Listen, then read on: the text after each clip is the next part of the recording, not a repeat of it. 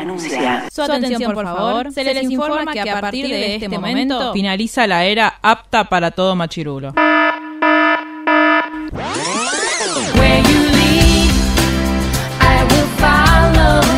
Literalmente el podcast. La cultura pop con anteojos feministas. Con anteojos feministas. Con anteojos feministas. Con anteojos feministas.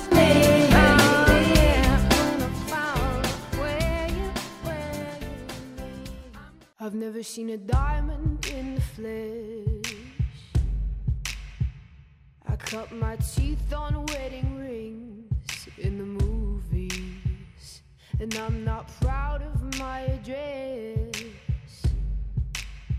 In a torn up town.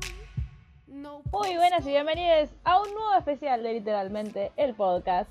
Y hoy, con esta musiquita maravillosa de fondo que tenemos, me encanta mucho esta canción, así que la voy a dejar para que la apreciemos. Estamos estrenando una nueva sección.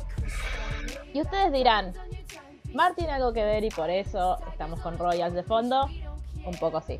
Pero en realidad el protagonista de esta nueva sección es otra persona. Antes vamos a presentar a... Bueno, dice Royals, Marta tengo que presentar a vos.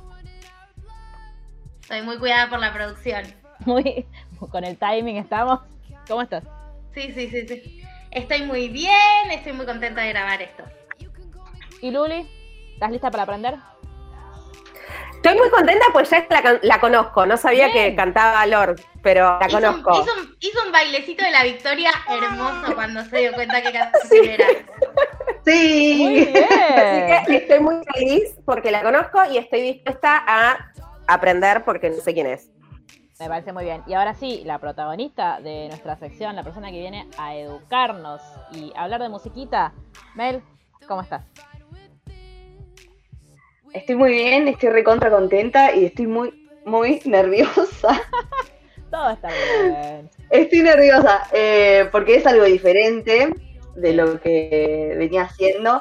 Ya arranqué recontra bien de que Luli arrancó bailando. Esto es como, es un montón para mí, chicas. Esto ya, ya- yo ya gané. Ya está, Luli, claro. Después, bueno, ya sabemos que la elección de la canción para, para la apertura es una tribuneada absoluta a nuestra reina y señora eh, Mar Hellman. Este, así que nada, Vos sos que soberana conmigo que igual, así que también a vos. Claro, es un. Entre claramente es un homenaje, es un homenaje a ese equipo tan, este, iba a decir ganador, pero no me acuerdo si ganamos algo. ¿no? Bueno, pero ganador- ¿Crees que no? Tan, tan, tan fair play. Pero fueron claro. tan ¿cómo- entusiasta, ¿Cómo les dicen, a- cómo le decimos a los Pumas los ganadores qué?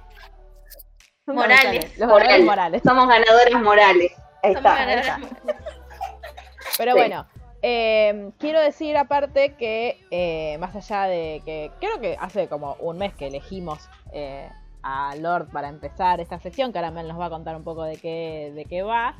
Eh, Lord nos bendijo, como que nos dijo, "Bueno, chicas las amadrino, porque el día en el que estamos grabando esto, ¿qué pasó?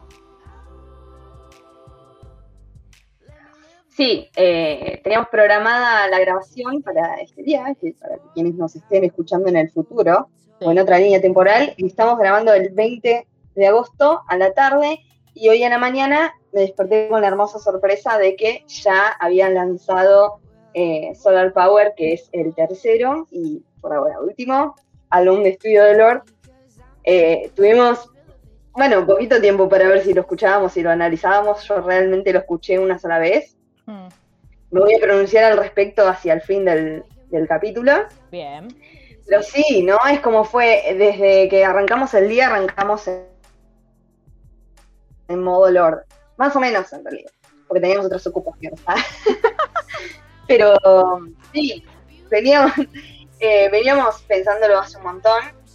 Este, y creo que también elegimos a Lord porque fue cuando, cuando empezamos a, a cranear un poco esta sección. eh, creo que salió Solar Power. Y bueno, también hay un poco también de, de mi insistencia para que escuchen melodrama a las chicas constantemente. Porque, bueno, es uno de mis discos favoritos. Y aparte estaba esta conexión que, que las amigas Swifties van a tener muy presente de la amistad de Lord Sí, la amistad Porque- rara a veces. y Taylor Swift, que es la, la otra gran madrina de este, de este espacio. Absolutamente. Le mandamos un beso a Maca, que es la que, que creo que más sufrió tu insistencia de, a- para escuchar melodrama. Creo que fue la primera que me dijo. Para que den una idea, para que se den una idea, Mel- Melodrama salió hace cuatro años y desde que salió que le digo, tenés que escucharlo, tenés que escucharlo. cuatro años. Pero bueno, finalmente eh, lo logré Sí. porque se ha obsesionado con, con este disco y bueno, le mandamos un besito, seguramente nos va a escuchar y ya quiero saber qué tiene para decir al respecto. Sí. Ahora, yo quiero que eh, Sí. el challenge de hoy es eh, cómo se pronuncia el nombre de Lord. Y la única que lo va a llevar adelante sos vos. Eh, mira, voy vamos a ser absolutamente sinceros. Yo creo que le empecé a decir Lord hace un año, dos años. Vamos a decirlo en criollo, le podemos Sí. decir Lorde. Perfecto. Porque todo el mundo le decía Lorde, así que Yo le decía Lorde. Eh, no hay polémica acá. Yo No hay le digo polémica Lorde, acá. hasta a- ahora le, le dije siempre Lorde. Y el- ella se llama Acá no hay polémica, acá hay libertad de, de- de- de cátedra. Ella tiene un nombre larguísimo, porque Lord obviamente es un nombre artístico. Esa- ella se llama Ella María Lani Yelich O'Connor. O sea, tiene como tiene tres nombres y dos O apellidos. sea, tiene un nombre de la realeza. Y Otra que el Manuel Belgrano. Claro, Manuela, Joaquina. Este, y aparte, una, eh, algo que me dijo Sherry eh, en, en privado es, bueno, ahora te vas a... Te dar vos de pronunciar el nombre porque el María está escrito con una J, porque en, en varios nombres o palabras eslavas la J como que se lee como una I, ¿no? Claro. Y bueno, esto nos lleva ya a, a- a introducir sus, sus orígenes. Ella es, eh, es neozelandesa eh, y tiene ascendencia croata y eh, irlandesa. Pero es neozelandesa. Y es una persona muy joven, lo cual me deprime mucho. Y a mí Bueno, tiene un año menos que yo, pero igual me deprime mucho. Porque no puede ser. Este, Porque aparte, claro, la- eh, y el inicio de su carrera, eh, sí, no, que, el, que cuando yo me enteré que creo que estaba leyendo como, estaba investigando sobre Taylor Swift, por supuesto, como hago cuando estoy al pedo. Eh, y me encontré con que yo dije tipo, ay Lord, como que no, no, no pensé que era tan chiquita, porque es chiquita, pero cuando ganó el Grammy tenía que 16 años. O sea, es una de las personas más jóvenes en la Sí. historia en ganar un Grammy. O sea, sabemos que la, la más Sí. joven de la historia en ganar álbum del año ahora es Billie Eilish y antes era Taylor Swift. Pero ella que con, con o sea, yo pensé que Royal, yo me, me sonaba que Royal era una canción vieja, por eso me creía que Lord era más grande. Tipo, 15 años tenía cuando la escribió. 14. ¿Qué? Cuando la escribió, cuando salió, cuando la pegó tenía 15 y cuando ganó el Grammy tenía 16. Señora. 17 en realidad, claro, porque pasó un año más, pero es, es esto, ¿no? Es una persona que la descubren, digamos, desde muy chiquita, tenía 12 años cuando grabó el- su primer, filmó su primer contrato con Universal, y como que la tenían ahí, ¿no? Sabían que tenía un, un talento importante, pero bueno, como que no le daban mucha bola, era un- una apuesta. Claro. Y Bueno, pará, pará. en- Primer, Sí. primer coincidencia con el amigo del bully. Los dos niños artistas. Empezaron de niñitos y creo que tienen la misma disquera. Porque Luis no está en Universal. O en Sony. ¿Dónde está Luis Miguel? ¿Qué sé yo? Yo, yo dije, esto No puede sé. pasar, ya les digo, ya les digo. Ni idea. A Es, momento de, es momento de googlear. ¿Is, is, Claro. googleando, is googleando. Lord la, Yo, la la verdad- Luis, la Luis Miguela de Nueva Zelanda? Eh, Claro, ella es el sol de Nueva Zelanda. Solar Power, por favor. A ver, ¿Sí? Es verdad, es verdad. Todo tiene que ver con todo. Qué hermoso. hermoso momento. Bueno, sí, la odio porque es, es pequeña y talentosa. No, es Emi. Claro, Emi. Emi. Sí, Ah, la de Luismi. sí. Claro, claro. Todos los días se aprende algo nuevo. Ay. Ahora ya sabemos de qué, en- a qué discográfica pertenece, porque sí, porque Lord y a cuál Luis. Este, arrancó muy chica y es, es esto, er- es como era un proyecto a futuro de, la productora y como que no le daba mucha bola. Y en 2012, también súper chiquita, tenía 15 y 16, gra- graba este EP que se llama Love Club, que tiene un, un par de temas entre los cuales están The Love Club y Royals, y la pega mal, lo suben a SoundCloud y la recontra pegan con eso. Y ahí Universal como que se da cuenta, che, esto está en SoundCloud gratis, vamos a subirlo a iTunes. Claro. Y la explicación es que no se la querían jugar con poner a un artista de, de Nueva Zelanda, lanzarla, porque la verdad es que no, la verdad es que no le tenían mucha fe y se han equivocado. Sí. Eh, y a partir de ahora, de ese momento, como que se empiezan a dar las cosas muy, muy rápido. Eh, ese año 2013 eh, graba Pure Heroine, que es su primer eh, álbum, que tiene a Royals, a The Love Club, Tennis Court, Team, tiene un montón de temas que, a los cuales les va muy bien en los charts. Y le va muy bien en todo lo que es premiaciones, y, y es eso que decías vos hace un rato, se convierte en una de las personas más jóvenes en ganar un Grammy, y es la persona más joven, es la neozelandesa más joven en ganarlo. O sea, Es que, ponele, tipo, le tuvo que pedir permiso a sus Es- papás para ir a los Grammy. en ese momento era... Claro. O sea, Imagínate, Luli, cuando un jevita O sea- te diga, mamá, me llevas a los premios Hugo. Claro. Es que es algo también de lo que habla en el disco, ¿no? En, Pure Heroine, porque las letras de, Pure Heroine hablan de, de esto de ser chico, ¿no? Adolescente y un poco encontrarse con esta vida de, empezar a ser un artista reconocido. Porque ella, o sea, ya logra el reconocimiento con el EP, o sea, ni siquiera tenía un disco y Royals, tipo, la rompió mal, estaba en todos lados, era número uno en un montón de países. Bueno, como que le creó esa expectativa al público de qué iba a hacer con el primer álbum. Eh, y en Tennis Court y en Team eh, trata mucho esto de, bueno, tengo esta vida que es como más simple, pero ahora eh, van a pasar cosas nuevas, a- mi vida va a cambiar, como que, como que tiene letras que tienen experiencias muy lejanas a todo lo que es la vida de Hollywood y, y de la fama y lo que sea, pero al mismo tiempo como que te está avisando, pero bueno, pero yo sé que esa es la vida que me espera a mí. Claro, es que aparte estoy pensando, cuando ella, como lo, lo comparo un poco con lo que pasa ahora, por ejemplo, con Olivia Rodrigo, ponele, que también pasó que tipo sacó una canción Sí.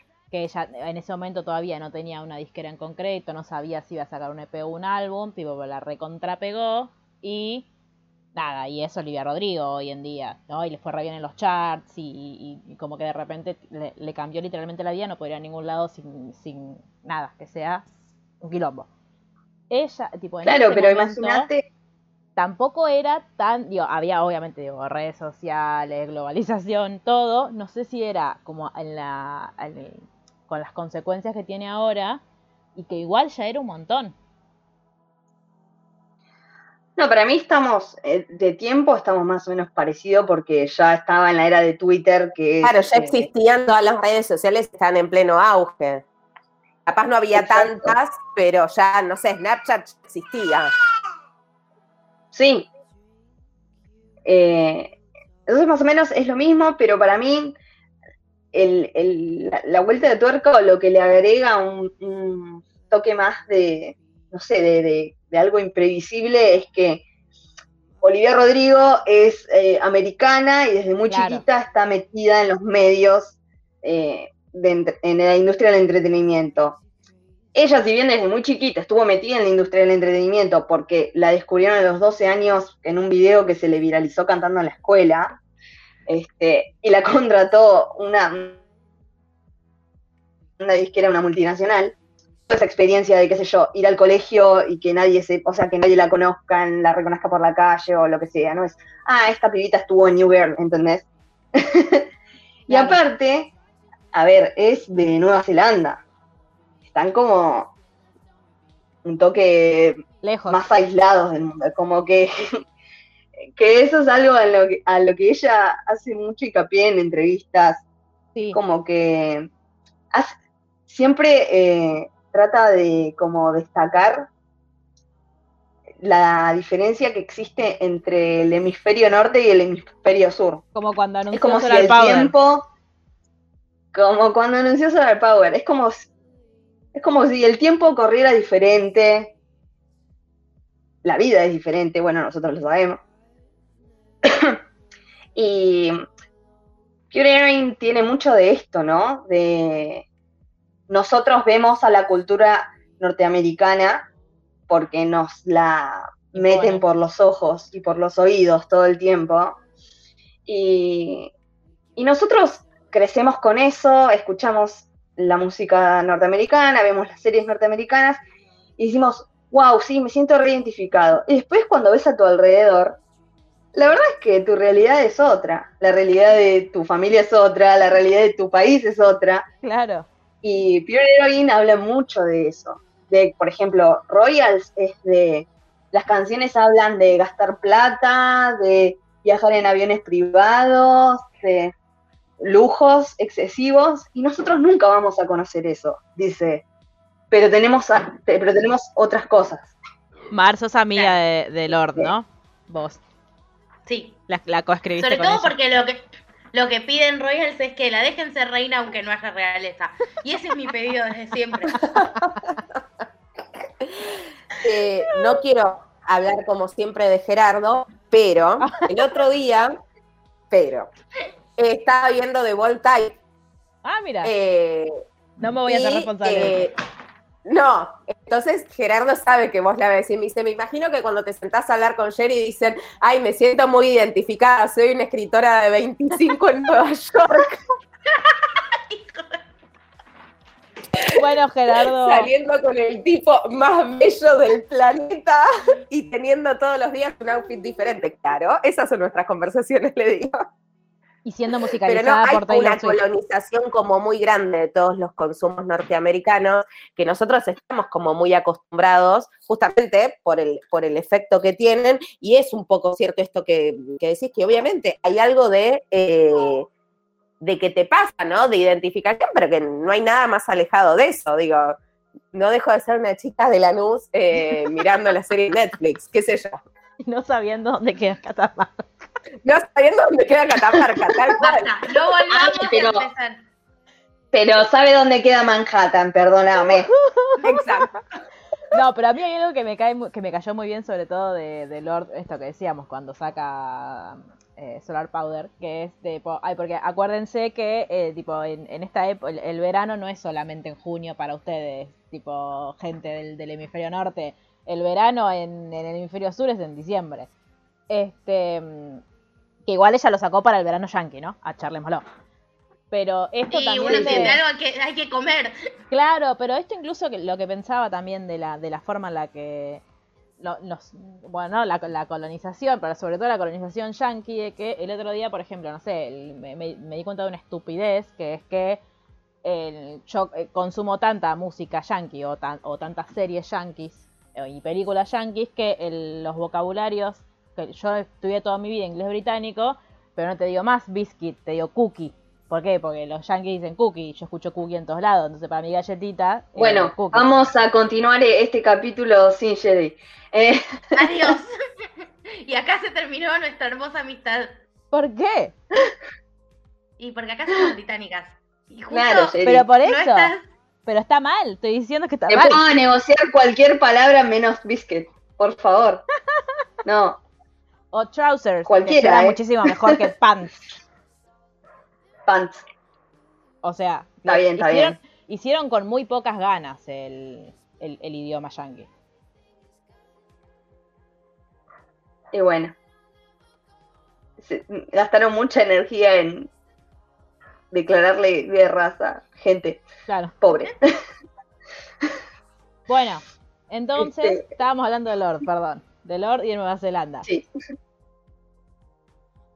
Bueno, es esto, ¿no? Es como un poco un outsider también de, Sí, en de- general. de todo este entorno, porque ella se, se convierte en, en una de las principales figuras del pop en el momento en que las principales figuras del pop femeninas estaban muy eh, relacionadas, directamente relacionadas con Disney. Estamos hablando de la época de mayor auge de, de Miley, de Selena, de de Demi. Demi Lovato, hasta Taylor. Sí. Eh, entonces, y ella viene como de allá, viene del hemisferio sur. Y medio emo viene también. Claro, porque. ¿cuál es la imagen que nosotros conocemos de cuando salió? ¿Cómo se veía Lord? Igual, así como está en mi foto, pues nu- nunca cambia la niña esa. Ok. Mm, no sé, sí, más o menos. Estaba, eh, ahí está bastante más arreglada. Esa, bueno, pero la carita En es la misma. Ahí ya se juntaba con, ahí ya se juntaba con Taylor, tiene un par de, de, de- ¿cómo se llama? De tratamientos capilares. No tenía tanto frizz, antes tenía más frizz, tipo, Bueno, en Nueva Como Yo Zelanda me acuerdo, la imagen que yo tengo es con el pelo como más voluminoso, claro, voluminoso, claro. Medio mor- Sí, sí, medio era como una imagen. Medio lo de. ¿Cómo se llama? No Morticia Adams, la otra, la niña. Bueno, Morticia igual. ¿Merlina? pero- Sí, pero Morticia No, es la que no, tiene- no. Pero Merlina tenía el pelo... Bueno, por eso dije tipo el pelo, el pelo más como Morticia. Jerry, viste otros locos Adams, me parece. Para mí, no sé qué, metió los dedos en el enchufe. La vieja, no, ah, no, porque esa era, había una serie que, que estaba en Nick at Night, ¿por qué estoy hablando de esto? Que eh, después de los locos Adams o antes, que se llamaban Los Monsters, y había, Claro, Frankenstein. claro, y Claro. estaba la abuela, que era como una bruja cachabacha con los pelos así. Bueno, quizás no Claro, bueno, ella tenía el pelo así como más voluminoso, más rulos con frizz, o sea, no era esa imagen hegemónica que tenés ahí, Jerry, de fondo, con Taylor Swift, ya siendo parte claro. de la squad de Taylor Swift. Claro, no, ¿por- ya, tipo, ¿Por qué elegí esta venía foto? de abajo todavía. Eh, pero sí, es como que viene de una escena mucho más alternativa, si se quiere. Este, y acá sí nos podemos empezar a meter un poco en todos los quilombitos que se le generan a, a Lord por sus Sí. opiniones. Necesita eh, alguien que la asesore comunicacionalmente. Necesita una Este- pain en su vida. ¿Cómo? Necesita alguien que la asesore comunicacionalmente o tipo alguien como Tree Pain, tipo la Tree Pain de Taylor que le diga, mamita, eh, no, Hablas hasta acá. claro, ¿Qué cortan. dijo? Por un lado sí, y por otro lado, ¿por qué? ¿Entendés? ¿Por qué tiene que cuidarse en todo lo que dice? A veces dice barbaridades. Cuando a dice veces dice barbaridades. cosas que no son barbaridades, pero las dice de una forma muy mala. Y es verdad, ¿no? Como es una persona famosa, muchas cosas. O sea, acá arranco, pero de todo el resto del programa vas a ver sobre esto. Pará. Eh, venía hablando de que es como de una escena. No voy a hablar de Taylor todavía, ¿eh? No, para- no, no, no, no, pero Mel, dice que la sacan de contexto mucho. Claro, la sacan de contexto porque dice cosas, o sea, habla mal, ¿entendés? Hay cosas que vos no le podés decir a un periodista, porque te va, te, te vas, te va a masacrar. Te vas por un titular. Este, claro, ¿entendés? Vos no podés decir, eh, por muchos años el pop fue una cosa, un género del cual la gente se avergonzaba. Pero ahora vengo yo a, a- ¿entendés? Claro. Claro. Estás un poquito pasadita de ego. o no sé, Medio Por más de que lo creas, claro. Por más más de que lo creas. Claro, en realidad, ves, agarra y, y lo que quiere decir es que eh, está tratando de arrancar una carrera en un género que se caracteriza por la por ser más simple en las composiciones, tanto de- en las letras como en los ritmos, lo que sea. Ahora digas, el pop es tonto y el indie es aburrido y yo voy a mezclarlos a los dos y le voy a poner un poco del contenido que tiene el indie al pop y un poco de la vida que tiene el pop al indie. Entonces ahí te echás literalmente en contra a todos los claro. artistas. O sea, no le quedó a nadie por ofender en la industria musical. Por Dios. O sea, después este, Que aparte, vas pa, y te querés sacar una foto con Drake, pero estuviste diciendo, ah, sí, Drake, sí, sí, yo escucho mucho Drake, pero me parece una boludez que, que escriba música sobre tener cosas y, y ponerse en pedo y tipo salir con modelos y las mansiones que se compra y los autos que se Claro, compra. decíselo a tus amigos, no se lo, Yo no se lo lo puedo a un decir. periodista. claro, los periodistas no son tus Yo amigos. lo Lord. puedo decir. Ese ¿entendés? sería como nuestro mensaje. Críticas a Lana, a Lana del Rey, por ejemplo. Las críticas a Lana del Rey a mí me parecen maravillosas. A ver, qué miedo. tiene razón, pero no las puede decir, ¿entendés? Y de Lana del Rey, por ejemplo, dice, me parece un ejemplo horrible a las mujeres que escriba sobre tener un sugar daddy y sufrir y drogarse, y, pero Lord, si vos también tenés un sugar daddy y te drogás y sufrís. O sea, ¿entendés? No tenés que decir esas cosas, hermana. Claro. Media pila. Cerrá la boca, amiga. Es que Claro, cuidate necesita- un poco. necesitaba amigos para hablar, evidentemente. Porque Te como perjudicás, como todo decía el sketch de Capuzoto.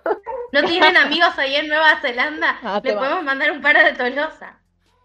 Es que para mí, ese fue, ese es su gran problema.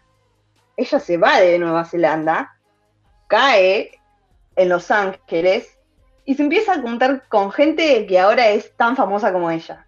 El Claro. tema es que yo te puedo decir, no, a mí me parece que Maca eh, se tiene que comprar más ropa conmigo y, y compramos toda ropa negra. Y Maca te puede decir, che, Melanie se tiene que dejar de comprar toda ropa negra me gusta porque que no va a salir en EMC, ¿entendés? Me gusta que la ligó Pero ella no pero no fui yo. No, no, porque Maca, no, esa es la relación que tenemos entre nosotras. Claro. Pero ella no puede decir de Taylor Swift. Ser amiga de Taylor Swift es como tener un amigo con una enfermedad autoinmune, Claro, no. porque hay lugares a los que no podemos ir. ¿Entendés? No podés. Ay, es No una podés bestia. Sí, Pobrecita. sí, dijo, o sea, No podés decir eso. Necesitamos, hacemos mediante este programa el pedido formal de que alguien la cuide un poco. Luli, eh, eh, ¿Por te qué? conseguimos el WhatsApp, anda a charlar con ella. 15-5, claro. La llamaba. Luli. Hola, Luli, soy la... No tienen psicólogos allá. Hi, Luli. Porque aparte se te habla con el, con el acento. No, porque aparte todo esto le debe traer conflictos, porque decir una cosa así de Taylor, que es la amiga, no Claro. debe haber, no debe haber sido gratuito. No, y menos, No, no, que las redes. Igual por ahí, No, es que la Swiftie más tranquila la amenazó. tipo, por ahí, es ojo, capaz.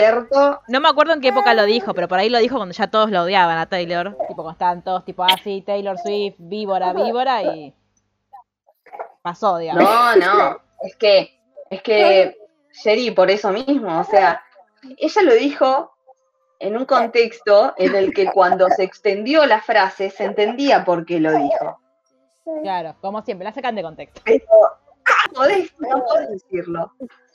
No, eso no, no lo puedes decir. No voy a dar ningún ejemplo específico, pero es como el gobierno. Vos sabés que tenés a todos los medios de comunicación en tu contra, a todos, absolutamente a todos. Claro. No, no le, no se la dejes servida, ¿entendés? No haga, Porque- su, no haga su trabajo por ellos. Claro. trabajo por ellos. Y eso es lo que le pasa a Lord, que les da unos titulares eh, hermosos a la, a la prensa esta que Bueno, también todo encanta.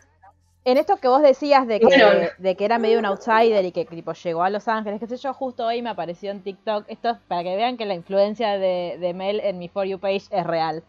Este, me apareció un video de Lord en TikTok donde ella contaba que eh, después de sus primeros Grammys, ella se, pues, se había acercado a Taylor en la fiesta, pues estaba como nerviosa, que ay, ay, ay, ¿qué pasa? No conozco a nadie.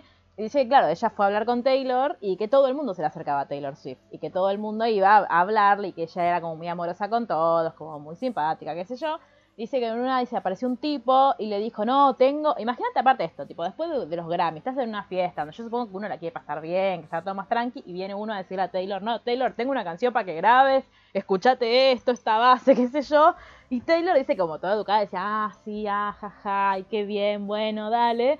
Entonces él la mira a Lord y le dice, bueno, este, ¿a quién se lo dejo? A ella, ella es tu, es tu manager, se lo dejo a ella. Y Lord lo mira como, eh, y Taylor la mira y dice, em, sí, sí, claro. Y encaja, tipo, deja como un MP3 y el chabón se va. Entonces después estaba, tipo, Lord dice que estuvo toda la fiesta diciendo, bueno, yo soy la manager de Taylor Swift. O sea, a ese nivel de, soy un outsider. Tipo, había alguien que... Sí, ese la nivel de quién te conoce. Claro. Pero bueno, Este, em, son, ami- son amigas no, sabemos. con, con, con Lord, ¿no? Yo realmente te venía a preguntar a vos, pero no sabía el estatus de esa amistad después de, Yo, de, los, de los años terribles. yo Porque ella fue muy amiga en la época de, de la squad y toda esa época nefasta. Claro. Yo tengo, en realidad mi duda no es tanto con eso, porque creo que ellas como que estaban bien. De hecho, en el, bueno, ella estuvo en el, en el 1989 Tour, estuvo cantando Royals. En el Reputation me parece que no fue, no lo puedo recordar en este momento, ahora me lo voy a chusmear en la, en la playlist de los invitados especiales. Em, pero a mí lo, y ya si querés como, creo que me voy a meter en melodrama, así que no sé si, si querés que lo diga ahora, que lo diga después a esto, de que no sé bien cómo están las cosas, por eso. El cover. No, no, porque yo le cuento a la gente. ¡Ah, En- no! Arranquemos con melodrama. bueno, ¿Por la tenencia En- compartida? en, no, yo- otra cosa. Claro. En 1989, Taylor Swift, digo, Taylor Swift en 1989 produce por primera vez una canción con Jack Antonoff, que es, creo que una de las primeras que produjeron fue Out of the Woods. Masterpiece, te amamos Jack, gracias por ese bridge, gracias a Enrique Estilos por hacerlo posible, cosas. Sí. Este, Te amo, Jerry. Me siento muy cuidada por la producción. Y a Sirius también por, Y a no sé, Sirius. ya que estamos. ya Sirius, como siempre. Pero eh, en 1989 Taylor Swift escribe eh, una de las canciones para mí más hermosas de la, de la historia de Taylor Swift y del disco ese que no está bueno. Es mentira. Este, que es You Are in Love. Un besito para Julia.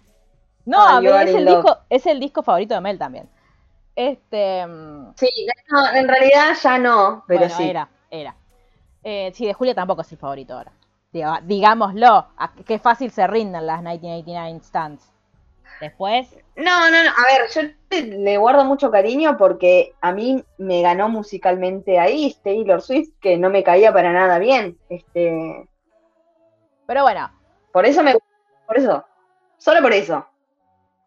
saca una canción que se llama You Are in Love y que encima me dio creepy porque le dice a Jack, che, ¿viste que vos estás de novio con la protagonista de Girls, que ahora no, Lena no me sale su apellido? Lena Dunham, sí. Bueno, vos estás de Lina novio... Dunham. Esa, gracias. También es judía.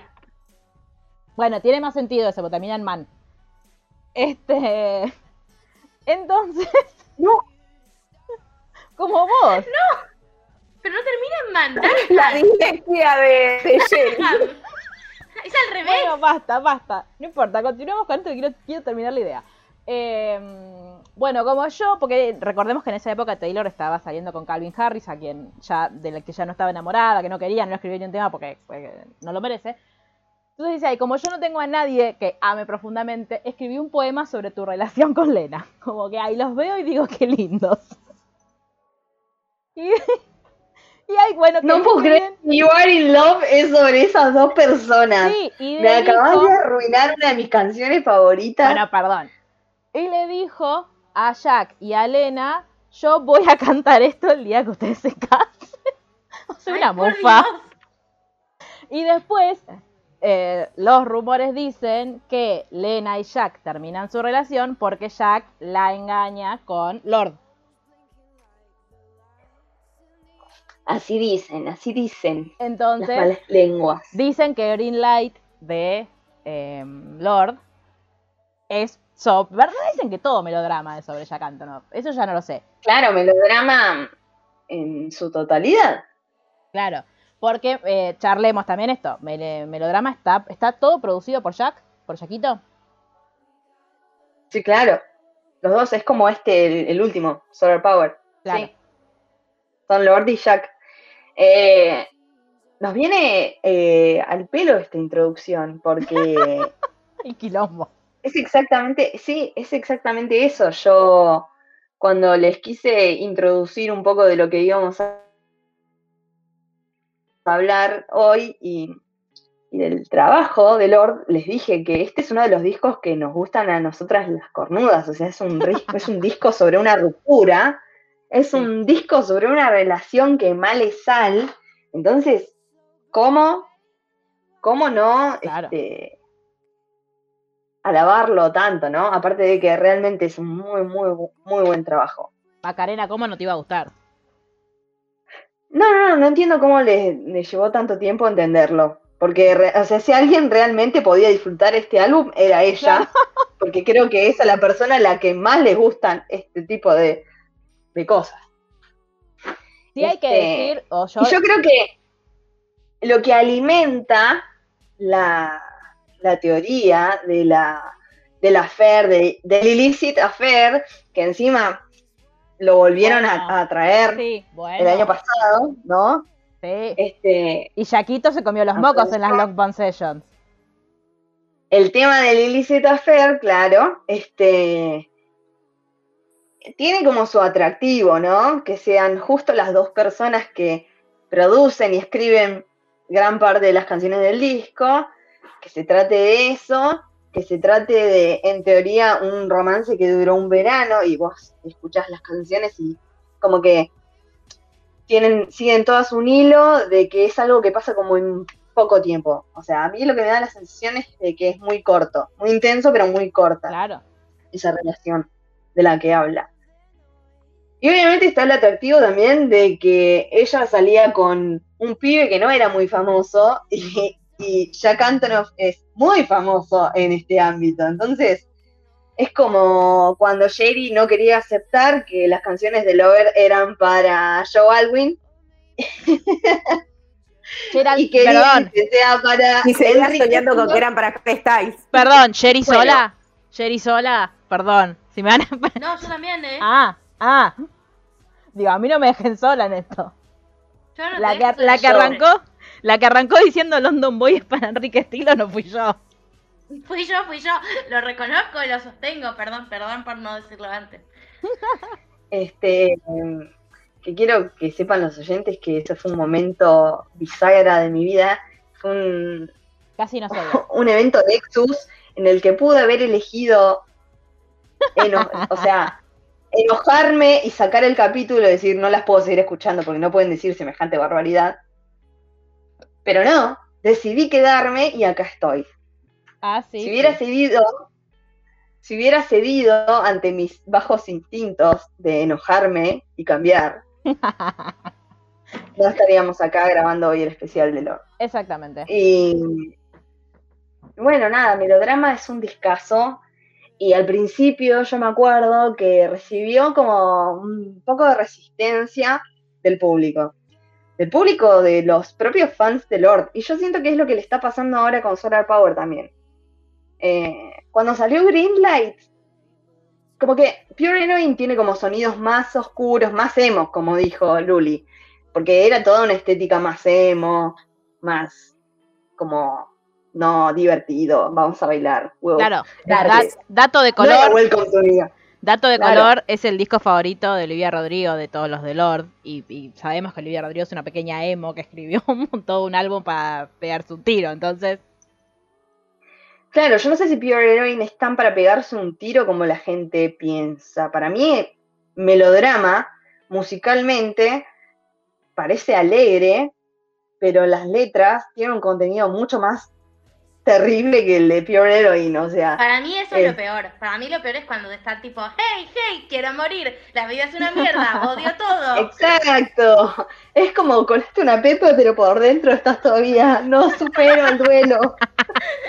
Es que a mí me pasó eso. bien. A mí me pasaba eso con melodrama. A mí me costaba mucho porque yo lo escuchaba y decía, pero hermana, ¿me estás contando algo como medio heavy? Y estoy como con ganas de, de moverme, como... De bailar. Claro, me Es costó que, un montón. es que en Greenlight te dan ganas de hacer lo que ella hace en, en el video, que es como los muñecos esos de las gomerías que tiran los brazos para todos lados. Ella hace eso en el video, más o menos. Vos escuchás el tema y te dan ganas de hacerlo, pero en el tema está hablando de que, bueno, hay una relación que se, se terminó con una persona que fue bastante hipócrita, y lo, eh, o sea, durante su relación y después de su relación, que ella igual todavía está enganchada con esa persona, pero que eh, le está pidiendo al, al destino o a lo que sea poder seguir adelante con su vida. No lo está logrando, pero es lo que ella quiere. ¿No? Eso es. Greenlight. Y yo me acuerdo de la gente diciendo, ay, ahora Lord hace pop, pop para divertirse. No, escuchá la letra, no es pop para divertirse. Es que también pasa eso. Este, El- yo tengo una duda porque creo que nunca vi un, ni, un- ni un video ni, ni como ni, ningún así tipo coso de ella eh, en, en vivo, digamos. Este, ¿cómo son sus shows? Porque me imagino, no me los sé, me los, me los imagino, no sé cómo me los imagino. En realidad, porque tipo, lo pien- pienso en Taylor, que es tipo, siempre fue tipo, y brillos, y bailarines, y la banda, que es como, que es como a lo que, lo que tienen que hacer las, las chicas pop según la industria, tipo, pienso en Ariana Grande, pienso pues, en Miley, Miley, que ahora que está haciendo rock, se queda en el escenario con su guitarra y como que lo camina un poco, pero no hace grandes shows con, con coreografías. Y ella hace un pop claro. en- digo, entre comillas, raro, medio, em, ¿cómo se llama? Em, ay, Dios, no me sale el género. Alternativo. Gracias. Claro. No, quería decir indie, pero no. Sí, sí, es que indie en realidad es de bajo presupuesto y esto no es de bajo presupuesto. Claro, no. Alternativo es que mezcla distintos géneros para crear algo. Ah, Claro. Este, sí, eh, los shows de Lord son más, obviamente, más tranqui. Claramente en la era de melodrama había como más alto, más ella por todo el escenario, no hace más que correr y a lo mejor interactuar un poco con alguien que tenga al costado con una tela, no sé, haciendo un adagio raro, ¿entendés? Claro. Eso es un show de Lord. Capaz que luces, pero no de, de- no sé, no tiene el impacto ni en pedo que tiene un show de, de Taylor. Claro. Es más, es en un escenario aparte. No, claro, pero lo que voy era esto de que también debe haber sido, lo pienso como ella también, ¿no? De esto que, que eh, volvemos a que, bueno, tipo, está mal que lo diga ella, de, bueno, tipo, el pop es como, de- es como demasiado vacío. O sea, voy a, voy a darle contenido al pop y voy a darle ritmo al, a, a- a lo A alternativo, lo indie, claro, a lo alternativo. Este, y que también es una posición súper incómoda para ella, porque de- la deben estar tironeando de un montón, o sea, la deben haber tironeado de un montón de lugares, como que, bueno, no, mirá, acá, en esta industria, si vos querés eh, como triunfar, se hace esto. Y también, nada, el, el- ella querer hacer lo que, lo que quiere hacer, trabajar con un productor como Jack Antonoff, que es, es un productor pop. Ahora, tipo, estuvo un poco surfeando lo, lo indie con, con Taylor, porque ya sabemos que lo tienen encerrado en un sótano y le dice, me encanta el meme de, de Lord llegando a la casa de Taylor Swift diciéndole, mami dice que es mi turno de jugar con Jack Antonoff. En realidad también este, Jack Antonoff tiene su banda de rock alternativo, Ahí sí, amo. ¿no? Quiero que te comprometas a hacer un Eh, capítulo de The Bleachers. Vamos a hacer un capítulo de Bleachers en algún momento. Y vamos a elegir canciones de Bleachers. Me comprometo en este momento, Bien. está grabado. Vamos a elegir canciones de anotado, ¿eh? que podamos relacionar o que podamos ver si, si después de ahí vemos un poquito de ese estilo en Taylor, en Lana del Rey, en Lord. ¿Me ibas a hacer laburar? Este, sí, eh, a ver, Este, ¿para qué Cara estamos? dura. ¿Qué, ¿Vos sos la única? Cara dura, claro. ¿Qué ¿Vos sos la única que, que vas a hacer eh, trabajar a la gente? No, Así Esto- me trata. Así me tratan en este eso así no es. Pero aparte, si alguien puede identificar si hay un, o sea, un patrón de similitud o lo que sea sobre un tema de Taylor Swift o algún, no, sobre un tema de The Bleachers con toda la discografía de Taylor Swift, vas a ser vos, claramente. Ay, me gusta. Quiero competir contra Luli en esa categoría. sí, claro. No, por perdida, ya está. este, Quiero el titular. Jerry le gana a Luli. Luli, Luli es el meme de Bugs Bunny con cara de. durante, durante mucho tiempo a mí me pasó, por ejemplo, que decía, qué loco cómo Jack Antonoff puede trabajar con toda esta gente que hacen cosas bastante distintas. Sí. Pues Y también últimamente me está pasando eh, que, que todo lo escucho igual, que me parece que está, la está cagando. Ay, ¿en Yo serio? quiero decir, yo quiero decir que eh, la Liability me pareció igual, tipo, el concepto a Champagne Problems. Con eso me retiro. Champ- para Sí. Champagne Problems, la, no me acuerdo si, la- si está producida por, por Chaquito, lo voy a chequear. Este, A mí me encantan las dos, ¿eh? Me la agregué a mi playlist de invierno porque me pareció un temazo. Y las puedo escuchar juntas, no es que me va a molestar escucharlas una después de la otra. Pero me pareció como ese mismo concepto de me dejan porque soy difícil y tipo hubiera sido muy lindo, pero eh, tipo no, pero no me pueden querer y como esas cosas. Es una coincidencia porque la produjo y, en escri- y la ha escrito. La que deja es ella. Sí. Claro. Igual Champagne Problems está Y- producida por Aaron Dessner. Acabo de Es chequear. un temazo, ¿eh? Son dos temazos, no, no, No, no, no, no, son dos, tem- son dos temazos, pero es, es verdad, van, van un poco por ahí. Este, a mí me parece que igual o sea, Melodrama es anterior a, a Evermore, Sí. claramente. Y todo, todo Melodrama en conjunto me parece que tiene bastante cohesión, Sí.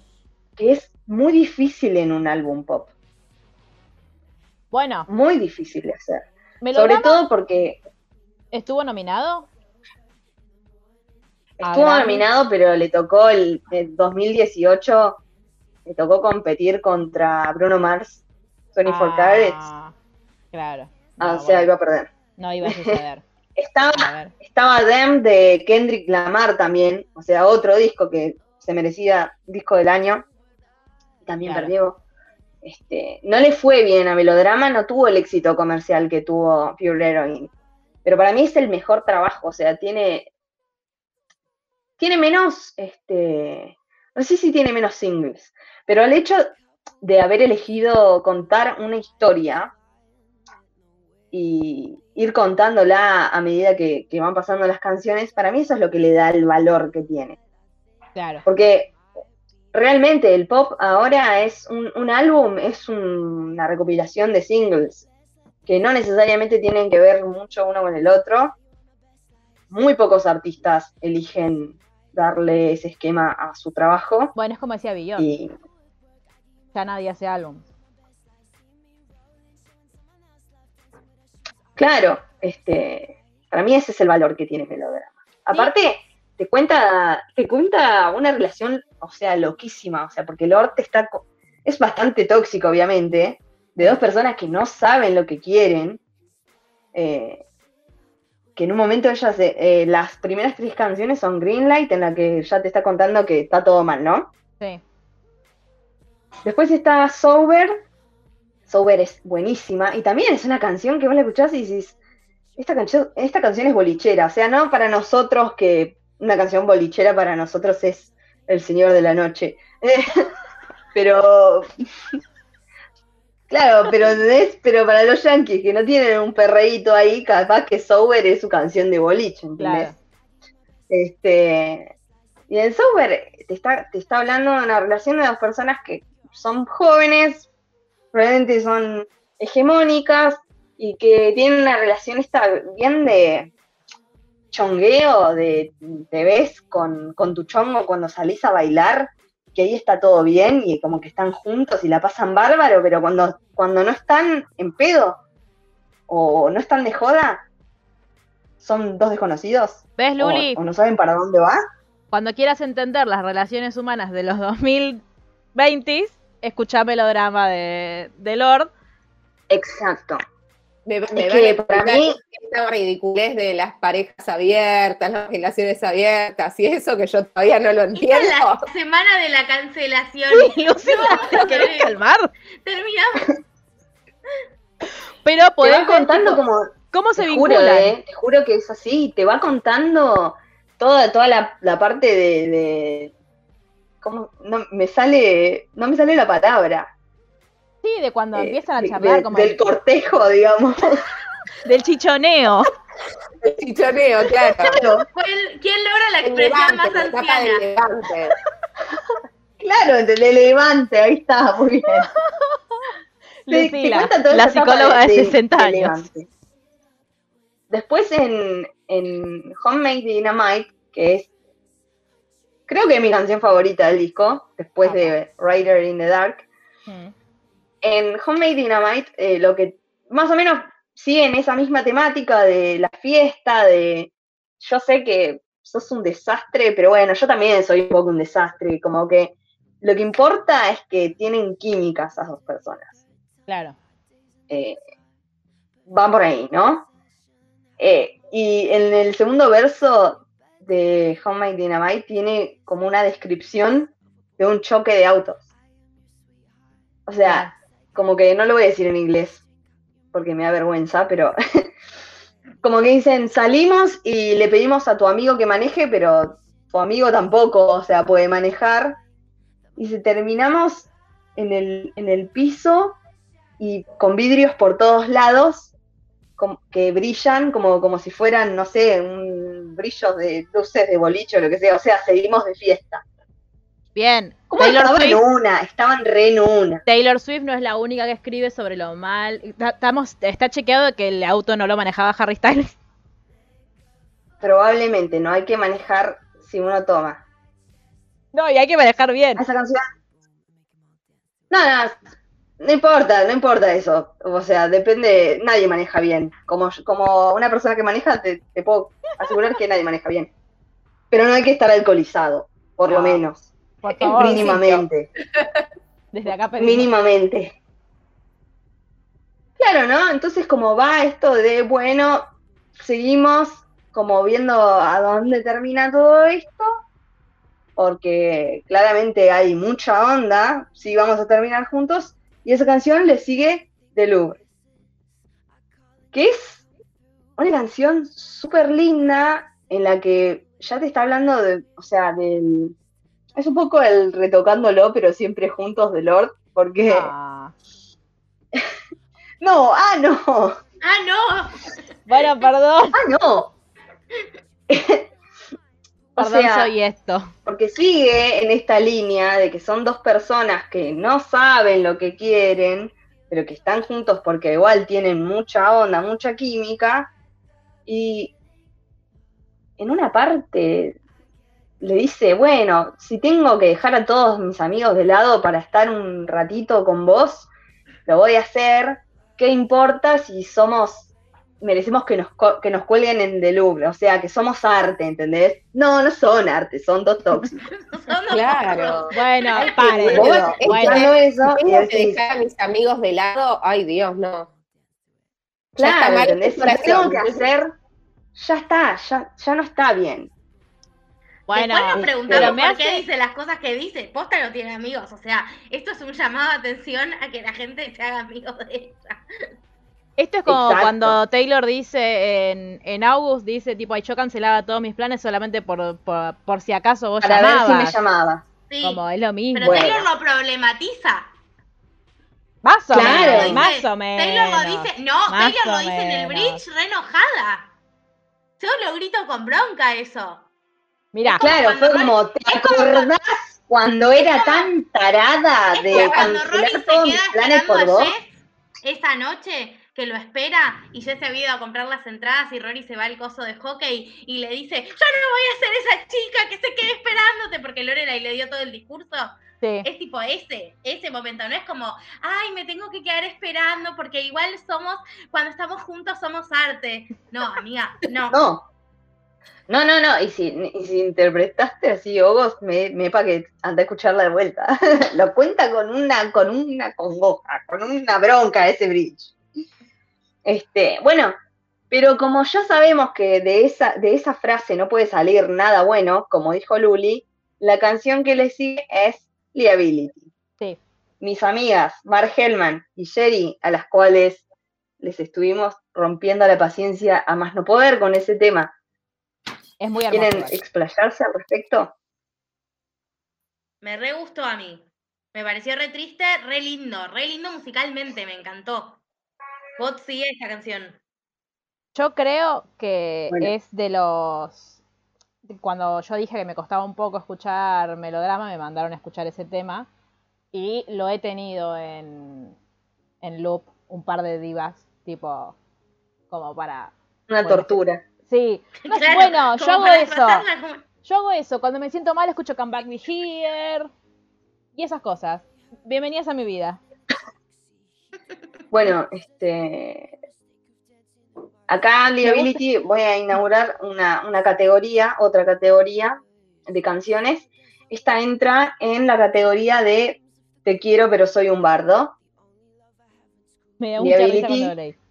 En Liability, Lord te cuenta que al final esta persona no se bancó la vida que ella tenía, o su personalidad, o su forma de ser, que no se bancó a estar más con ella y la deja, ¿no? Y ahí empieza a recapacitar o a paranoiquearse con que ella es la única persona que está para ella misma, o sea, que está muy sola, que está muy sola por su forma de ser, que está muy sola porque ella tiene miedo de, que la lastimen o de lastimar a otra gente, entonces se aísla. De esto habla la canción. Y Para mí, Taylor la es tenía en canción loop. que la deja muy expuesta a Lord. Bueno, para mí todo este álbum la deja muy expuesta, o sea, de lo vulnerable que es. Pero bueno, pero, Pero- sería, sería el track 5 de Taylor. O sea, Taylor lo hubiese puesto en el Pero, pero Liability creo que es esa canción de. O sea, está completamente, sí. Sí, y Eh. pregunto, tipo, ahora se me ocurre esto, como, esto tipo, liability, liability, o bueno, esa palabra, es como un sí. punto débil, tipo un talón de Aquiles o algo como que te puede hacer quedar mal en el futuro. También le dirán eso porque es un riesgo salir con esa persona porque en cualquier momento te puede hacer quedar mal. Tipo, lo digo fuera de chiste, pero si es tan descuidada con su imagen pública, también puede ir por ese lado. Claro, es que es eso. Ella dice que termina la, que está sola o se queda solo con ella porque termina lastimando a los demás. También pensemos que el. Nada, que el. En 2018, ¿cuántos años tenía ella también? Como que yo entiendo que ella. Uno tiene que, Claro, que, que no ser responsable. Uno tiene que ser responsable de las cosas que dice y todo, sobre todo. No, lo, lo hablamos siempre, la responsabilidad de los comunicadores y de la gente que tiene una plataforma y una audiencia. También, y, y no justifico ni en pedo de las cosas que dice, pero también como pensar eso, tipo, era una chabona super outsider que llegó a Nueva Zelanda y de repente le ponían un micrófono y no entendía bien la repercusión que iba a tener eso.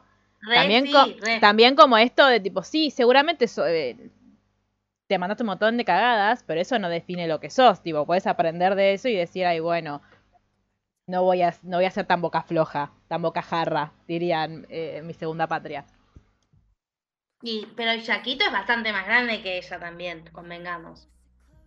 Mm, Sí. ¿cuán- sí, sí, estoy pensando, pero no me acuerdo cuántos años Y tiene tiene Yaquito. 30 y largos. Sí, es más grande que Taylor. ¿Es más grande que Taylor, Jack? A ver. Ey, sí, sí iba a la serie con Scarlett Ah, es Johansson. verdad, es verdad, es verdad. Sí, es el exnovio de 36, Scarlett. 37 años tiene o no. Es el exnovio, es el exnovio. 37 años tiene. Sí, tiene 10 años más que ella. Bastante. Sobre todo cuando ella tenía 20. Tipo, quizás ahora no 20. es tan. Claro. No, sí, ahora. Claro. Sí, sí. Estoy diciendo reja y me quedé corta, ¿no? Tenía menos que 20. En ¿En 2018. 2018? Yo no me No sé hacer cuentas. acuerdo, yo tengo, es uno menos que yo, pero no me acuerdo cuánto tenía yo en 2018. Yo tampoco 20 sé 22 cuántos tenía. Ah, ok, ok. Yo tenía 23, 22, 22 años. Claro, Era pequeña. Este, ella cumple 25 este año. Claro, es un montón. Es un montón. Sí, en noviembre cumpleaños. Sí, es Por si alguien quería ese dato. Si alguien le quería mandar un regalito. No, eh, es, es- es Por muy si alguien quería estudiar la carta astral. Este, Este, sí, es re, es, es re complicado y esto es un poco de lo que siempre trato de pensar de la gente que le toca estar en ese lugar, sobre todo siendo tan joven, es como decíamos recién, o sea, si nosotras acá decimos algo de nuestros amigos, no va a estar bien tampoco, pero no va a salir en absolutamente todos lados, en todo el mundo. Y aparte porque Y aparte sus también es eran ¿Qué gente conocida. ¿Qué tipo de relación tenés con la gente de la que hablas? ¿Entendés? Por eso. Pero aparte, tipo, sea, eh, yo digo algo de, no sé, de Es al- Mar, ahora, que no, que no somos que- superestrellas, y no pasa nada, porque yo digo Pienso algo de Tini Stoessel, Que pienso mucho a veces con respecto. Claro. Es algo que pienso mucho con respecto al ISO, ¿no? Por ejemplo, si yo digo, ah, sí, me, soy la esposa de Harry Styles, No me. Ay, me van a leer, no me abras van a esa leer puerta. mis cinco seguidores. el dedo en la Sí, llaga. no abras esa puerta. Muy, No abras esa muy puerta. enojada. Pero escuchá, escúchame, escúchame. A mí me van a leer mis cinco seguidores. Si lo pone el ISO, lo va a subir y news, ¿entendés? No voy a responder. Pido, pido episodio de Liso porque tengo Ese es mucho. Ese es el tipo de repercusión que tiene esta gente. Sí, sí, no, pero lo que dice lo, lo- lo que dice Mar, en- como resumidamente, porque vamos a hablar de eso en el, en el episodio de, aparte del episodio del mes que viene, va a ser un gran episodio, no se lo pierdan, porque vamos a hablar de cosas muy importantes. Lo que dice Mar es no es lo mismo, Re. sí. Eh, lo hubiese, pone, por ejemplo, vamos, ya que, ya que hay tantos fanfics en Wattpad sobre Taylor Swift y Chris Evans, y Taylor Swift hace una historia diciendo, "Ah, estoy embarazada de Chris Evans, todo el mundo va a decir, "Oh, Taylor Swift y Chris Evans tienen onda, ay, por favor, cásense ya en este momento, sí, tengan 50 pibes, lo dijo Lizo y todo el mundo se rió. Ajaja, Lizo, sí, soñá como Chris nosotras. Evans incluido. Claro, Chris Evans diciendo, ok, pero no quiero, no sé, que se llame de alguna manera. Ya ni me acuerdo Claro. qué dijo. Estoy muy enojada con Chris Evans. No, no, no, no quiero entrar en este tema. Yo estoy, estoy de acuerdo. Eh, Vamos a dejarlo para, para otro capítulo en el que vamos a problematizar eso. sí. Sí. Yo quiero decir una cosa si se puede. Lizo, ahí, Lizo, ya te muestro quién es Lizo, Luli. Es una que, es la que canta Juice, la de Mirror, Mirror on the Wall. na, na, Creo que no la va a conocer. No, yo quiero Eh, decir que una no cosa. es hegemónica, básicamente, ese es el- como el Claro. tema, que como no es hegemónica, si dice que, que Chris Evans eh, es el padre de sus hijos, todos nos reímos. Nada, eso era lo que me enojaba. Este, yo quiero decir una cosa que estuvo medio, porque ya que estuvimos hablando de, de Yaquito, eh, como para seguir problematizando alrededor de él, que hace poco, como que empezó a tomar ot- otro tipo de estatus como productor Jack, porque nada, tuvo muchos éxitos, porque para mí es un buen productor.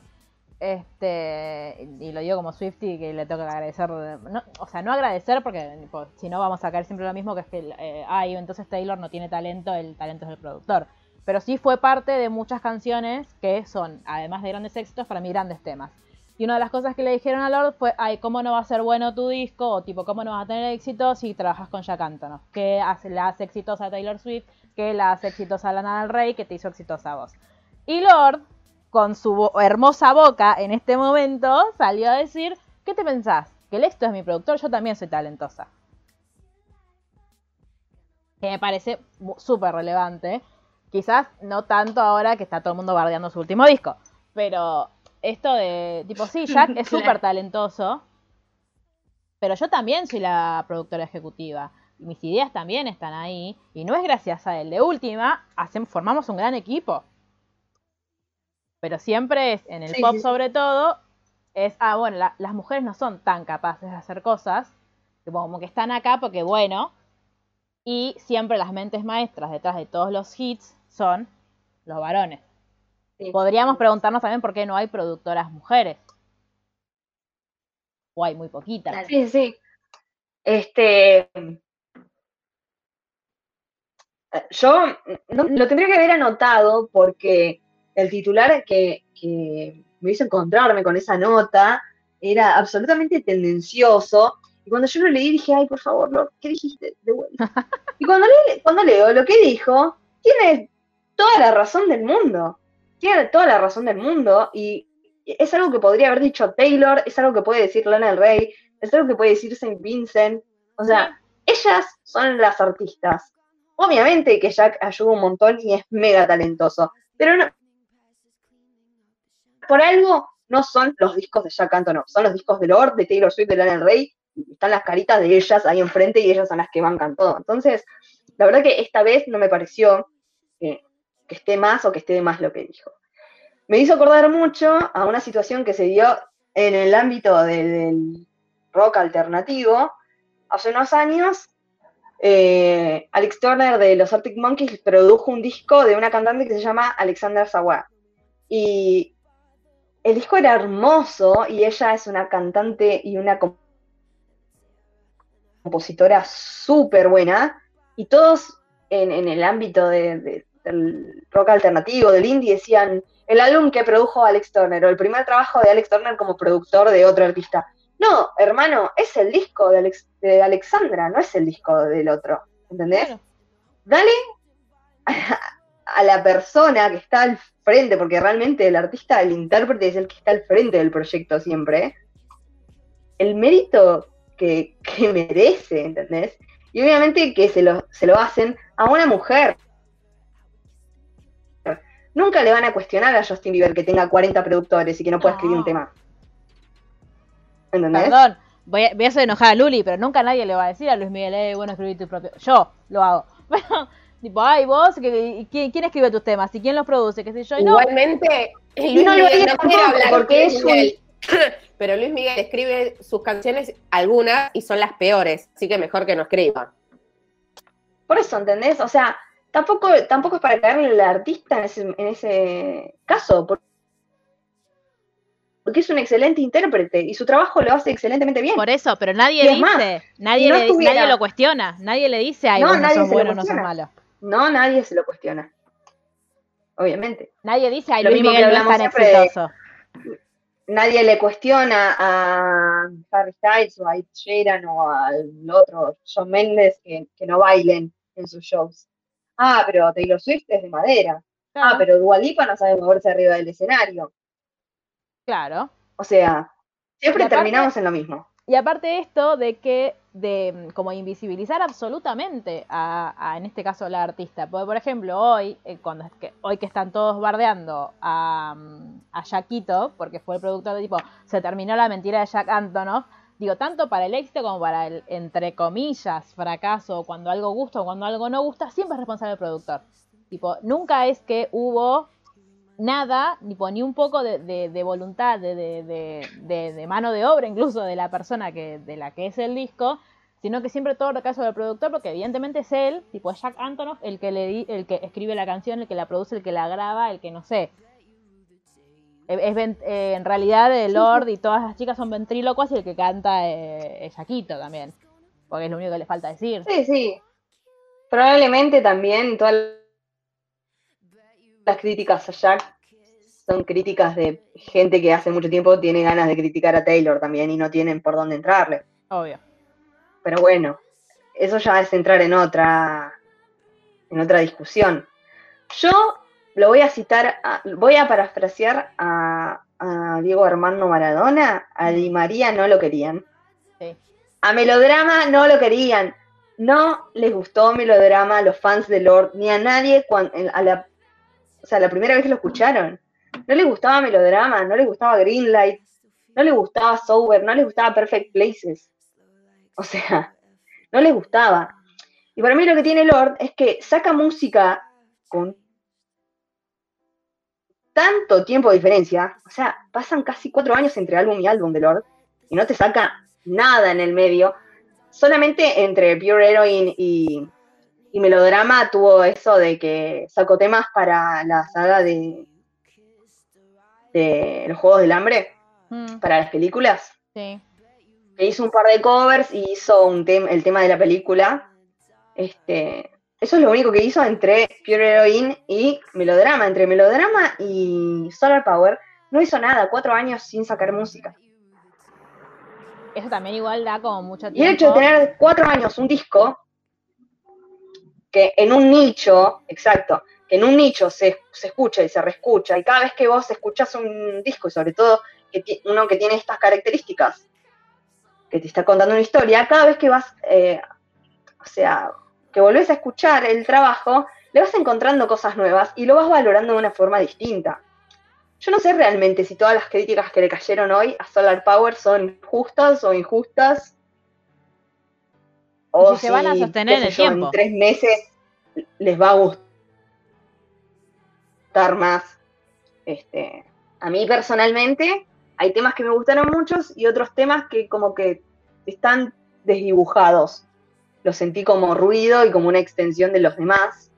Y es algo que me pasó en el último, en lo último que le escuché a, a Lana del Rey. Por eso dije que si bien este, no, le querí- no le quería caer a Jack, este, como que está muy, muy homogeneizado todo lo que está hecho por Jack. Pero no, homoge- no homogeneizado para el bien como Últimamente. Fearless y Es algo que yo 1999. valoraba.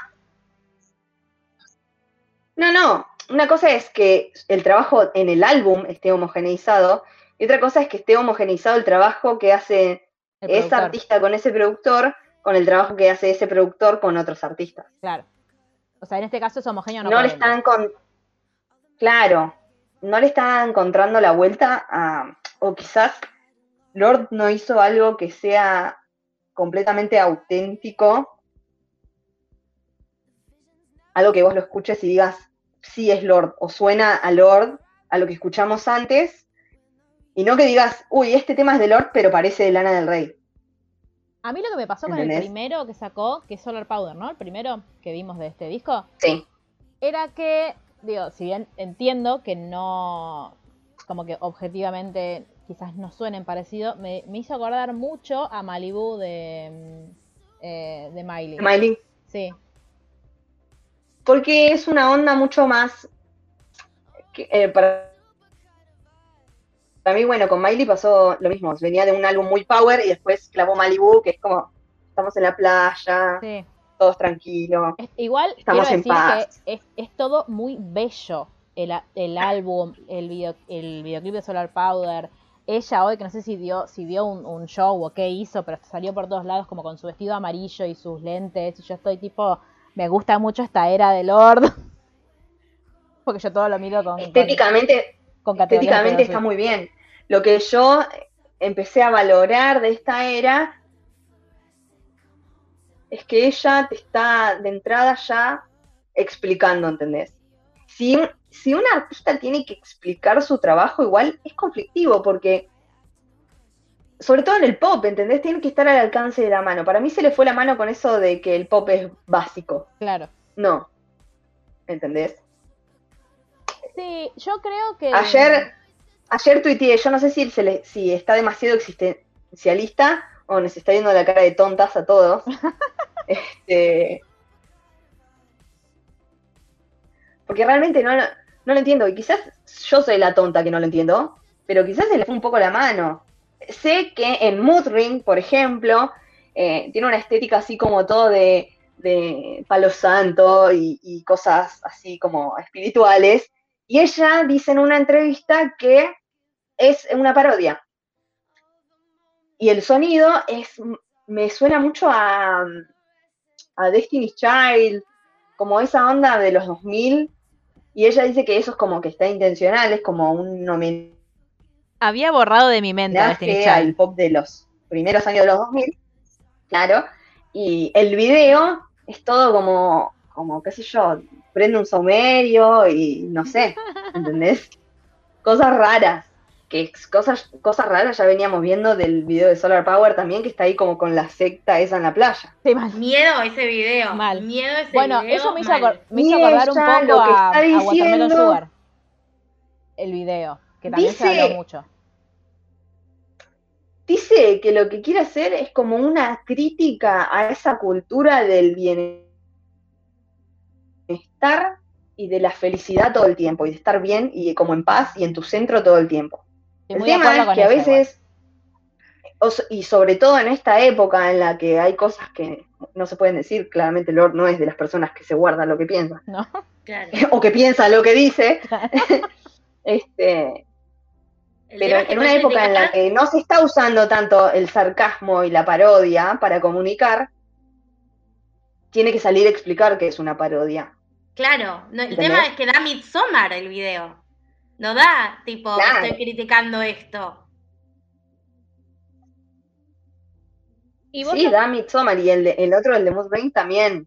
que Están todas tiradas así como lenguas, pero el video de Mood Ring no le presté mucha atención, pero me parece que son todas mujeres blancas. Y lo que ella dice en un momento es que, no en el video, sino en, otra, en otro lado, en una entrevista, es que es como una crítica a cómo eh, las mujeres blancas hacen una apropiación de eh, todo, esta, todo lo que vendría a ser, o sea, de culturas, de otras culturas con Sí. respecto a esto de el bienestar y de ahuyentar las malas vibras y todo eso. Pero vos Pero- sos una mujer blanca y en el video Eso. lo estás haciendo. Claro. Vuelvo a citar, vuelvo a citar a Rory para decir que ella también es una mujer blanca Y privilegiada. Como y cuando le dice, privilegiada. como, pará, pero como cuando le dice acoso a, mm, eh, A Doyle. a Doyle, eh, tipo, vos sos un hombre blanco privilegiado, Doyle. Pero él es más privilegiado que yo. Claro, Eh, falta que diga, pero ellas son del hemisferio norte. Claro. Bueno, amiga, no sos de un pueblo originario de Nueva Zelanda, sos de dos, ven- Claro. raíces europeas, te, te pido. Yo tengo una Claro. pregunta. Eh, ¿Crees Sí. también que el- las críticas, más allá de que sabemos que las críticas esconden mucha misoginia en general, no solo contra Lord, sino cada vez que una mujer saca un álbum de algo, ¿crees que también son como más duros con ella porque tarda tanto en sacar música que dicen tipo, "Ay, estuviste cuatro años al pedo y sacaste esto? Sí, sí, porque genera mucha expectativa, ponele. Porque también incluso dentro de. No leí tan, o sea, yo no sigo tantas fans de Lord en Twitter como que las que sigo son las que son fans de Taylor Swift y escuchan Lord. Este, Termo, que le festejan todo lo que hace. Claro. Este, pero sí me pasaba esto, como que estaban todas muy manija de. Yo hoy le contaba en, en preproducción a las chicas esto de que hay una cuenta de Twitter que es Lord sacó un disco, no. O tipo, Lord sacó nueva música, no. Todos los días. Y ahora estaba tipo, uh, porque acá aparte de repente que en un mes, un mes y medio te sacó te- tres temas, un disco, como todo muy de repente. Em- hizo las 73 preguntas de Vogue, que no las vi todavía. Pero me encantan esas entrevistas. Em, Sí. entonces como que también pienso que eh, hay un poco de como de mala intención de decir, in- incluso también esto de pensar, digo, ¿por qué la chabona tiene que, que sacar música cada dos años para permanecer como, como activa? Nada, quizás se tomó dos años sabáticos porque puede, porque tiene plata, porque estaba tipo en, en su casa de Nueva Zelanda mirando el techo, no tuvo ganas de hacer nada y ahora agarró la pala si quiso. Pero esto también de... Es que honestamente yo no creo que a Lord le importe. Y esto de que, ¿por qué tiene que ser eh, un- una pieza maestra cada cosa que saque? Digo, puede sacar un álbum que a ella le guste Porque mucho cuando no sea- Da- David Bowie dice que sos el futuro de la música cuando tenés 16 años, Claro, bueno. es jodido. O sea, yo realmente no creo que a Lord le importe nada de eso. Sí, absolutamente. Mar, mostrando su remera de David Bowie ¿Cuántas- como corresponde. ¿Cuántas cosas eh, eh, con David Bowie estamos consumiendo últimamente, no? Pero estoy muy a favor. Absolutamente. Así que- El mundo, Bowie es el mundo en el que, en el que vale la pena vivir. Absolutamente. Y Lord está. Pero aparte, eh, aparte ella es la hija de, en mi mente es hija de Tilda Swinton y David Bowie. Y que sí, re podría ser. Re. Re, ese, ese, ese, ese- esa familia, ese fancast de, de esa familia. Y por Este, ende es la legítima heredera de la gema del tiempo. Correte, Benedict. Este, paren. ya Entonces, que estamos, Entonces, eh, pues hoy estuve chusmeando un poco, el, no me acuerdo si era, eh, no me acuerdo qué página era, que le daba como los, eh, los puntajes a los discos.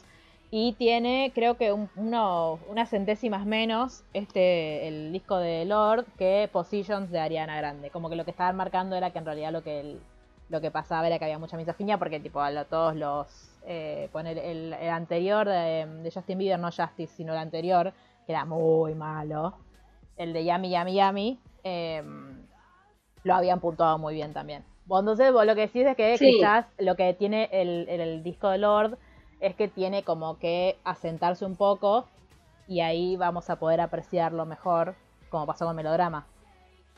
Sí, para mí tienen, tiene sus cosas a favor y sus cosas en contra esto de sacar música con tanto tiempo de diferencia. La primera desventaja es que generas muchas expectativas. O sea, Y quizás no es un disco de hits, es como cuando... Y es una consecuencia de que también, por ejemplo, es algo que me, que me pasó a mí. Yo estuve cuatro años escuchando melodrama todo el tiempo. Y como dije hace un rato, cada vez que lo escuchaba de vuelta, encontrándole otra cosita y otra cosita y otra cosita, hasta que me parece una obra de arte maravillosa. Y cuando escucho lo nuevo, me cuesta porque no es melodrama.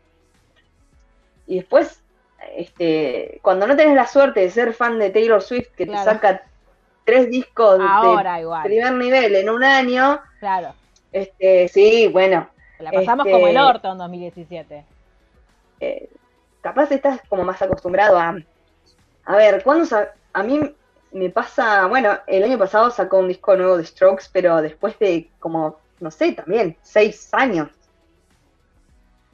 Bueno, a O mí sea, es un montón de tiempo. lo que pensaba recién era quizás esto de... mm, Hay tiempos y tiempos, depende de dónde te moves, en, en qué... Está bien que Lord es una estrella de pop, o sea, pero ella en su mente no es una estrella de pop, Claro. es una indie. Claro. Es que un poco eso lo, Claro. voy, lo voy a trasladar al ámbito de, de- de la literatura porque me hizo acordar una cosa que leí, que es que em, cuando, cuando John Green saca eh, Mil veces hasta siempre, que es el, su anteúltimo libro, porque ahora hace poco sacó otro, em, como que te advertían esto de, mirá que si a vos, tipo, si vos estás buscando un libro, tipo, bajo la misma estrella, buscando Alaska, que es un libro para el que vos le podés sacar una foto o podés agarrar una frase para citarla en Instagram, no es un libro para vos.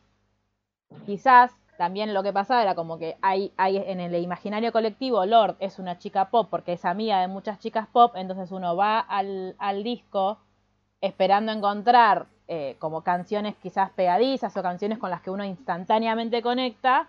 Y quizás es un disco que uno necesita como escuchar y reescuchar y reescuchar y tener las ganas de hacer eso como para encontrarle eh, la belleza o, la, o el punto.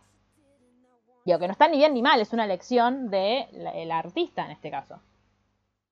Obviamente, y después también queda en cada uno este, hacerlo o no, escucharlo o no. Y es un buen momento para recordar que lo, eh, que no nos gusta no es necesariamente malo, así como lo que nos gusta eh, no es en- en- objetivamente bueno. Son cosas que nos gustan y que no nos gustan, y por eso existe el, el arte en todas sus expresiones. Absolutamente. Y por eso va- vamos a hablar en esta sección de cosas que a mí particularmente no me gustan o que capaz que no escuchamos nunca, pero nos presentan temas de los que de los que me parece que vale la pena hablar, ¿no? Sí, como el del. Por ejemplo, acá en Lord el tema es cómo pasás de ser una niña prodigio súper talentosa, de cre- crear canciones y, y- y cosas tan hermosas, tan virtuosas, que se hable de vos porque le sacas el cuero a la gente. Claro. bueno, porque sos mujer en la industria, básicamente. Exacto, ser mujer en la industria, básicamente. Este, eugevita con muchas colitas en, la, en el pelo. Mi amor. Este, bueno, entonces, para nosotros vamos a compartirles igual una playlist que, que es la que me pasaste vos, ¿no? Que es tipo, bueno, Lord, como Exacto, para sí, una, sí, sí. una quiere empezar a escuchar Lord, por dónde tiene que arrancar, ahí con los temitas, quizás ahora le metamos alguno de, lo vamos, de- del nuevo disco. Este, pero, nada, cualquier cosa que, quieran saber de Lord, le pueden preguntar a, a Mel por Lord. Me mandan sus preguntas y yo se las, se las transfiero. Y eh, pueden escribirnos también sobre qué otras artistas, qué otros artistas quieren de que hablemos. Yo, por supuesto, ya hice mi lista de, gente de la que quiero hablar. Este, vamos a tener, el, eh, Mark quiere hablar de Bowie, está mostrando su remera de Bowie. Este, vamos a hablar de los Beatles porque acá... eh, No, y sabés que hablar de K-pop. No sé qué sienten al respecto. Hoy pensaba eso. No sé nada de K-pop, Yo tampoco. pero me fascina el Claro, concepto. tampoco. De Blackpink. ¿Qué qué? Bueno, Luli, eso. Todo, todo recae en tus hombros. Tenemos que hacer un, un hablemos sin saber de, de K-pop. Para mí hay que pero- hacer un, un, un Twitch reaccionando. El día que podamos usar Twitch. Claro. Pero no, ya les adelanto que vamos a hablar de eh, los Beatles, porque acá hay dos señoras que nos van a obligar, básicamente. Así que nada, sepan, eh, fans de, de los Beatles, que Sí, sí. hablaremos de ellos. ¿Y querés adelantarnos qué vamos a hablar en las próximas secciones? Lo dejamos como misterio. Este, ay, no sé, ¿por qué me, por qué me hace decidir a mí estas cosas? Porque es tu sección, mujer. No, no, no, no, está bien, está, me parece perfecto. Eh, es muy probable que el próximo episodio de esta sección salga el mes que viene y estuvimos discutiendo la posibilidad de hablar de Billie Eilish, un poco de su música claramente porque es una cantante y compositora, pero también bastante más nuevamente del tratamiento de los medios eh, que los medios hicieron de Billie Eilish cuando era una menor de edad y ahora que es una mayor de edad, Sí. este, sobre, sobre su look, Sobre su elección. sobre su forma de, de hablar, de expresarse, Sobre de su lo que elección. contaba o no contaba de su vida personal. Así que, y sobre su elección me de parece que va a ser un cómo- capítulo súper in- súper interesante. De cómo y cuándo mostrar su cuerpo. que es Exacto. algo de lo que se habló Sí. mucho en los últimos meses. Así que nada, eh, bueno, ya sabemos un montón de cosas de Lord, ya sabemos que hay que escuchar melodrama de principio a fin, tenemos chusmeríos y todo en el medio. Y lo queremos mucho a Yaquito, yo, lo- yo quiero romper una lanza por Yaquito, yo lo quiero mucho. Aparte es la persona más parecida a. Andy Samberg que, que existe en la Tierra. No, no es parecido a Andy Samberg. Es Te re pido. parecido a Andy Samberg. Es, es, no, es una falta de respeto a el. No, no quiero. Mira. Julia y yo, Julia y yo, que creo somos las presidentas del fans club de Jack Antonoff en Argentina, eh, estamos de acuerdo en que la- los últimos años de Jack está muy en la onda de Jake Peralta. Están muy similares. No podemos Así hacer comentarios al respecto. Pero esto va a quedar así. Este, bueno, nos vemos entonces el mes que viene. Mel ya está comprometida. ah, por los próximos tres meses ya estás comprometida. Así que lo que queda del año tenés contrato. Después nos juntaremos a hablar de renovaciones. Este, ustedes dos Perfecto. tienen contrato por vida, lo lamento, lo siento un montón. Lo si firmaron así. Hicieron un juramento inquebrantable. Jodanse. Jerry me tiene encadenada, encadenada a la computadora. No tengo. La Jack Antonoff de literalmente. yo ya no digo cuándo tengo tiempo libre por las dudas. Claro, Claro. y lo dejo de hacer. Antes alguien decía, tengo una ay, hoy, tengo, hoy tengo una hora libre en, en el día. Tenías. Tenía. Pero bueno, muchas gracias. eh, y nos vamos escuchando nuevamente la canción favorita de Mar. Y nos vemos el mes que. Adiós. Adiós. Adiós. Chao. I cut my teeth on wedding rings in the movies, and I'm not proud of my address. In a torn up town.